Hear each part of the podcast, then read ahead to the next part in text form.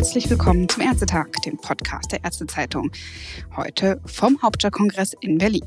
Mein Name ist Elisabeth Keller und ich bin Online-Volontärin. Bei mir ist Dr. Nora Vollmer-Wertele. Sie ist Chefärztin einer Rehabilitationsklinik für Kinder und Jugendliche von den Waldburg-Zeil-Kliniken. Frau Dr. Nora Vollmer-Wertele, Sie haben sich ja beim Forum zum Frauenempowerment zu Wort gemeldet mit einer Erfahrung, die Sie gemacht haben, als Sie in Elternzeit gegangen sind, die bei Ihrem Kollegen ja sehr anders war. Möchten Sie uns berichten, was das war?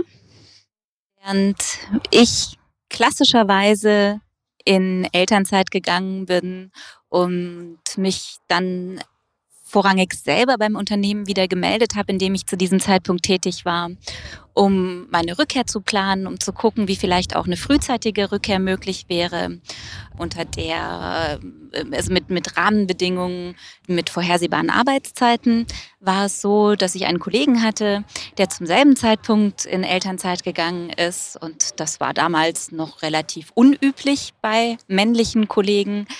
Und das hat so viel Aufmerksamkeit im Unternehmen hervorgerufen, dass äh, dort proaktiv angerufen wurde und mit ihm gemeinsam überlegt wurde, unter welchen Bedingungen, unter welche Rahmenbedingungen notwendig sind, dass er frühzeitig zurückkehrt und wie man für ihn eine Vereinbarkeit von Familie und Beruf schaffen kann. Diese Aufmerksamkeit habe ich zu diesem Zeitpunkt nicht bekommen.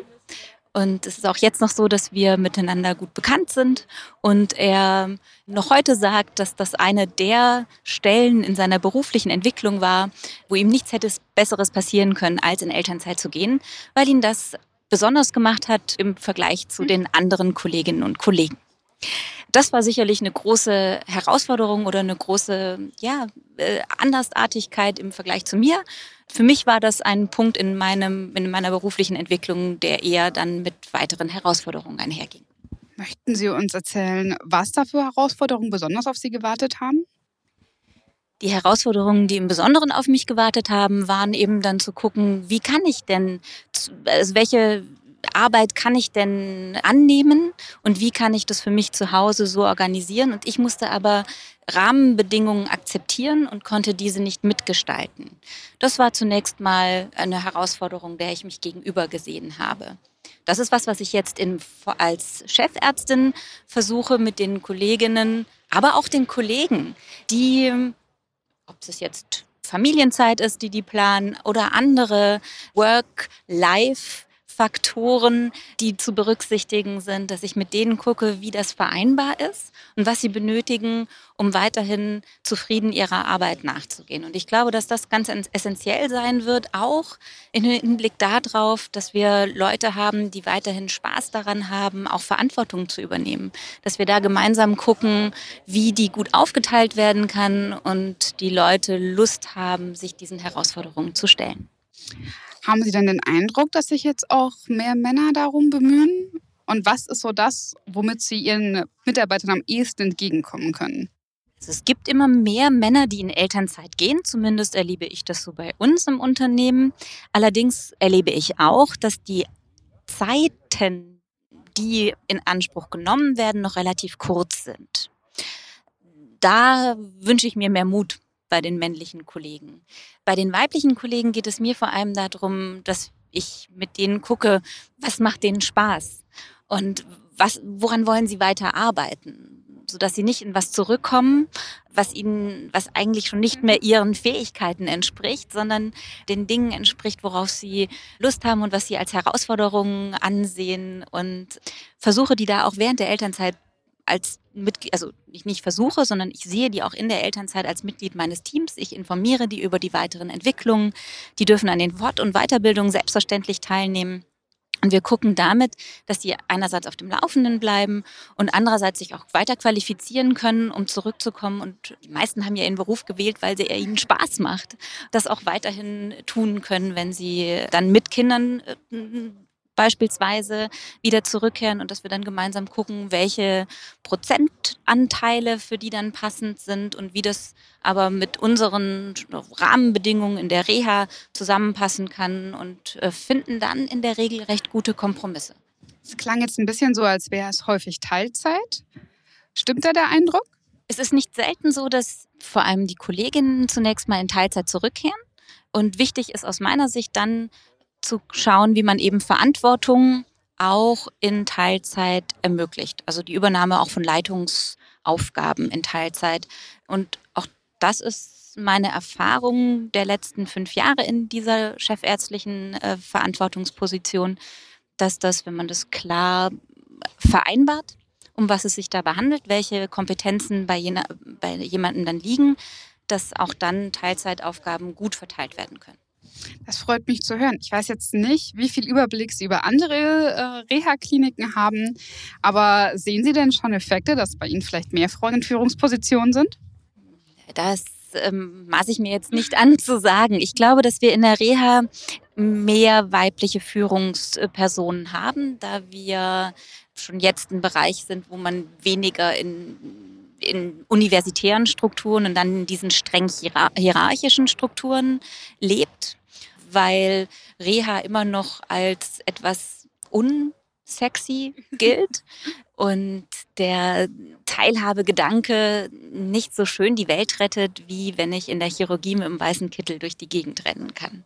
Das ist mir durchaus klar. Ich glaube aber, dass wir, gerade wenn es eben um chronische Erkrankungen geht, die Frauen nun mal häufiger auch betreffen als Männer, im Setting der Rehabilitation ganz wichtige Beiträge leisten können.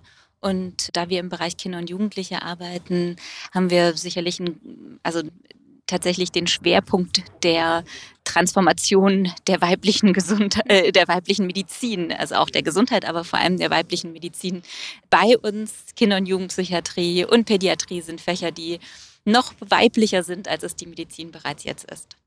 Das kann ich gut nachvollziehen. Ist es, also war das mit ein Grund, warum Sie sich dann schließlich für die Reha entschieden haben? War es da noch leichter möglich, in Ihre Position zu gehen? Tatsächlich bin ich eine von den Menschen, die immer gerne Verantwortung übernommen hat, sich aber nicht auch eher aufgrund mangelnder Vorbilder vorstellen konnte, in eine Leitungsfunktion dieser Form zu gehen, von Anfang an. Ich habe von daher verschiedene Wege für mich selber ausprobiert und habe vom öffentlichen Gesundheitswesen über die Akutklinik eben bis zur Reha-Klinik verschiedene Positionen ausgefüllt und das von 10 Prozent bis zu meiner jetzigen Tätigkeit auch in allen äh, Arbeitsbelastungsmodi. Und was ich aber sagen kann, ist, dass in der Reha durch eine gewisse Planbarkeit und Vorhersehbarkeit mehr Möglichkeiten bestehen, die Tätigkeit mit anderen Freizeit oder privaten Tätigkeiten und eben auch der Familie zu kombinieren. Das ist sicherlich etwas, was ich durchaus beobachte. In der jetzigen Position, die ich innehabe, würde ich das aber weniger unterscheiden. Ich glaube, da geht es tatsächlich eher um strukturelle Veränderungen, die man gemeinsam wuppen muss.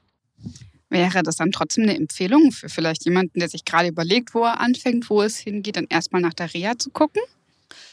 Also ich werbe gerne für die Reha auch, unbedingt als Arbeitsplatz, weil ich ihn aber interessant finde und weil ich das, was wir machen, total spannend finde.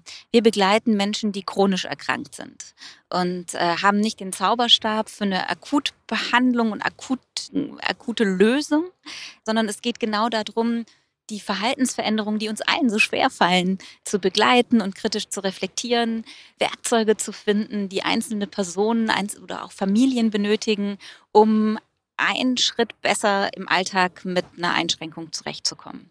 Von daher, ich finde es ein total spannendes Arbeitsfeld. Ich würde nicht jedem raten, dort einzusteigen, weil ich glaube, dass man eine Basis an Erfahrung im Akutbereich braucht, um das im Reha-Setting dann gut weiterdenken zu können. Eigentlich brauchen wir den universitären Standard. Wir müssen wissen, was dort läuft und was dort angeboten wird, weil wir den ja weiterdenken müssen in den Alltag der nächsten Wochen und Monate. Möchten Sie noch allen, die zuhören, was mitteilen, was Ihnen besonders am Herzen liegt? Tja, wo soll ich da anfangen? Wenn wir jetzt zurückkehren zum Thema Female Empowerment, was ja so der Vortragsinhalt war, dann glaube ich, geht es tatsächlich darum, dass wir als Frauen versuchen, unsere Chancen zu nutzen und gleichzeitig aber auch die Möglichkeiten bekommen. Dass wir diejenigen, die ähm, sich auf den Weg machen, begleiten und unterstützen. Und ich hoffe, dass ich und dass wir, die, ich möchte alle, die da auf der Bühne standen, mit einbeziehen, Vorbilder sind, die Lust darauf machen, Verantwortung zu übernehmen als Frau. Vielen Dank. Dann wünsche ich Ihnen noch viel Spaß beim Netzwerken heute und bedanke mich nochmal für das schöne Gespräch.